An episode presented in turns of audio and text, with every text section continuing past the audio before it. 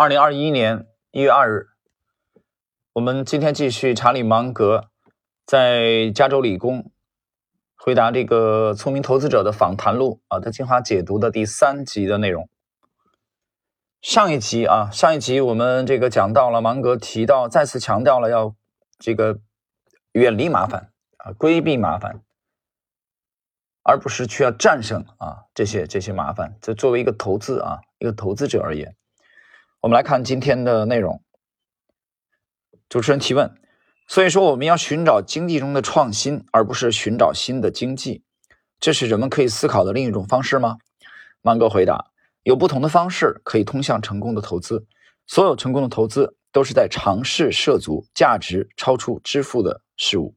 有很多不同的方法可以找到价值不菲的产品。了解自己的能力啊，避免偏见。下一个问题，主持人提问：您还反复讨论了人们的心理偏见，如您所说，您不想成为最聪明的人，但也想避免做愚蠢的事。所以，一个人在决策时如何防范心理偏见？芒格说：“我一生都在努力避免自己的心理偏见。我会犯错误，但我会尝试使其保持在一个简单和基础的水平。我很喜欢安全边际的事物概念，我想避免变得愚蠢。”呃，老芒格经常讲这句话啊，我们并没有试图成为最聪明的人啊，但是我们总是避免让自己成为愚蠢的人。这当中，这愚蠢的这当中有什么区别吗？我举个例子啊，呃，愚蠢避免成为愚蠢的人，实际上也就是他在《智慧之源录》当中有一次演讲啊，我我这个读了很多遍，他有一次演讲曾经提到过，举个例子就是，呃，我们要尽量的去避免犯一些生活中的低级的错误啊，比如说闯红灯。对吧？你闯红灯，你被车撞的这个几率就大大提升了，啊，比如说规避艾滋病，对吧？呃，你只要不滥交啊，啊，这些相关的措施就可以避免。还有一个，这个规避不合适的这个配偶，啊，老芒格强调什么呢？我们要去找比自己优秀的人，做你来做你的这个配偶，就是你避免啊卷入这个一个非常失败的婚姻。啊，中国有这种老话嘛？啊，男怕入错行，女怕嫁错郎。所以，避免犯这些低级的错误啊，这就是避免成为一个愚蠢的人。这是一个相对保守的啊一一个风格。但是芒格他都一直强调这个，包括巴菲特。下一个问题，主持人提问。所以说，想要避免偏见的重要因素之一，就是人们必须接受自己有能力的限制。芒格说：“我要说的最重要的是，如果你想避免很多愚蠢的错误，那就是要知道自己对什么有信心，对什么没有信心。要知道自己的能力，这很难做到，因为人的思维会自然而然地认为自己比真实的情况更聪明。这一点，我认为就是讲能力圈的问题啊。对，自知者明啊，有这句话。”你得了解自己的局限性，了解自己的长处和短处，而不是很膨胀的认为自己无所不知，啊，什么都行。这样你就没有能力圈了。那你一旦没有能力圈，你就很容易出问题。下一个问题，金融这个行业经历了几次动荡和彻底的改变。回到你出生的时候，美国有三万家银行，他们都不是非常大，啊，它指的是。芒格一九二四年出生的啊，现在排名前二十位的银行几乎囊括了所有，但是创新和金融的范围非常广泛。金融学中存在一场辩论，即创新有多少对市场有帮助，而另外的多少却造成了不稳定。您怎么看？芒格说：“我对此有很明确的看法。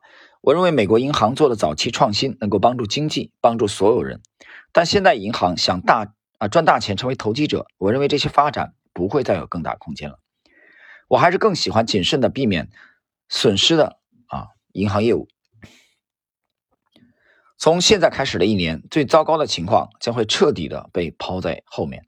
这芒格还是比较乐观啊。这是二零二零年十二月十四日的访谈，他这个已经考虑到了这个年初的年初的疫情啊。下个问题，主持人提问。我还有一个问题，我想很多人都想过，新冠疫情对美国社会经济造成了极大的破坏。您如何看待这个困难重重的时期？未来十二个月内经济是否将崛起，我们已经看到开始发生的变化中，多少将是持久的。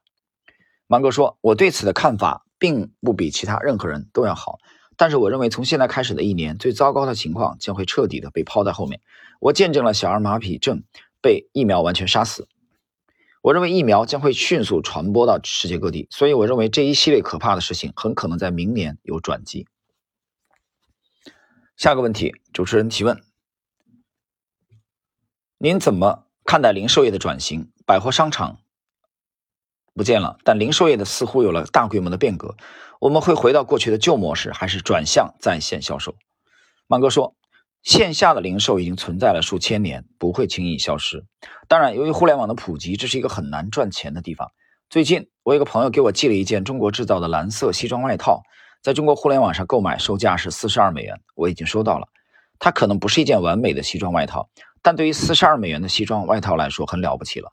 我朋友一下子就给工厂下了十万单，啊，十万单，并已经通过互联网预售。因此，这是一种啊，这是以最极端的一种杀死所有竞争对手的方式。我认为这些线上销售将继续存在，我们将变得越来越有效率。呃，主持人接着提问，所以这实际上可能对消费者有利。但对某些投资者而言，则更更为困难，特别是贸易行业。芒格说，这些变化一直对某些投资者不利。就在线购物的变化而言，尤其糟糕。不过，在上一个季度啊，Costco，也就是这个好事多啊，它这个美国著名的连锁的这个啊连锁商，它在中国的第一家店啊，应该是应该是在上海已经开业了啊，去年已经开业了，哎，去年还是前年？那我还有一张这个会员卡。不过也没去过，他他不在上海市中心啊，他在郊区。我到现在也没去过他的实体店。Costco 线上零售额比去年同期增长了百分之八十六，这是一个这是一个重大的发展。这对其他零售商有好处吗？不，对 Costco 超市有好处，但对其他人却不利。Costco 低廉的价格和高效率，对于其他零售店来说具有极大的破坏力。现在大家都在做这些互联网的工作。如果我要开零售行业从事，我最不愿意做的啊是与 Costco 竞争。这个他开业的初期啊，我讲讲一句啊，开业的初期这个有去抢这个茅台酒的啊，我记得大概是一千六啊，一千六百的，可能不到一千七百啊。我懒得去，那么多人，我看到人多的地方我头疼，没去。啊，我们网上可能买了一些这个其他的商品啊，比如买了一些它的蔓越莓啊，这个这个麦片啊，这些都橄榄油啊这些东西，呃，质量还是不错的。嗯，但由于那么多人去疯抢嘛，我一看到那么多人疯抢，我就觉得头疼，我觉得就应该避开，所以没去啊。但这个这家这家这个商家，我觉得还还是不错的啊，其实还是非常值得推荐。我我其实很多上海朋友都已经呃去成为了他的会员，也去购买。我们看今天的最后一个问题吧。主持人认为，啊，主持人说，您还认为美国劳动力的重组将是一种更短暂的现象？一旦我们接种了疫苗，啊，工作机会就回来了，否则我们只可能会像二零零一年那样缓慢的就业回升吗？芒格说，我没有像其他人那样通过预测宏观经济变化而发大财，但是我们买了很有前途的东西。有时候我们受到经济的不利影响，有时候受到有利影响。无论哪种方式，我们都保持前进，这是一个系统。我们希望发现新道路，而不是变成当下潮流的受害者。我们也希望我们对自己认为真正重要的研究有自己的决定。解释一下啊，主持人抛这个问题的时候，实际上就等于是又又扯宏观的东西。芒格直接是斩钉截铁的告诉他，我没有我没有像其他人通过预测宏观经济啊，央行的这个啊，比如银根的这个紧缩啊。是否紧缩啊？这种来发大财，我们只是买了很有前途的东西，也就是这句话就点明了他的风格，他和沃伦巴菲特、伯克希尔哈萨维的风格，不是通过预测宏观经济啊萧条复苏，不是这么干的。所以你可以认为老芒格啊、老八他们的风格不是自上而下的，他们是自下而上的。对吧？自上而下，自下而上，我之前讲了很多次了，可能还有朋友不太了解啊。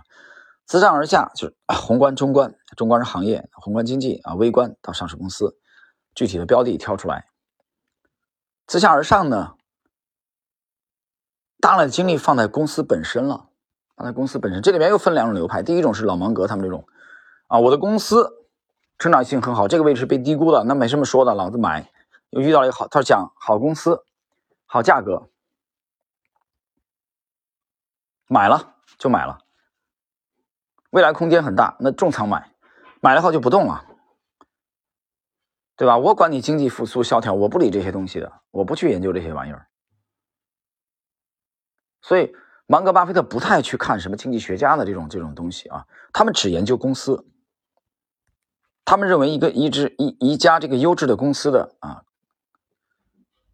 筹码，它的股权在合适的价位被他们拿到了。他们就赢了。至于后续，那就通过长期的持有，来与这个公司共同成长，这是他们的风格。所以他们是其实是典型的自下而上。不过他这个自下而上呢，更多的程度不是通过图表啊，通过基本分析的一些套路。那我举例子，我们的这个模型 Lexi 模型呢，我们跟它有差异在哪？我们也自下而上为主，但我们主要是通过图表，我们主要是通过图表。这是有差异的，但不管怎么样，通过这个问题，我们看到老芒格到现在为止，到二零二零年十二月十四日为止，马克希尔哈萨维的风格还没有变，还是这样，几十年了都没变。买优质的公司，把注意力集中在公司，而不是宏观经济上面。这是我们今天这一集的其实一个重点。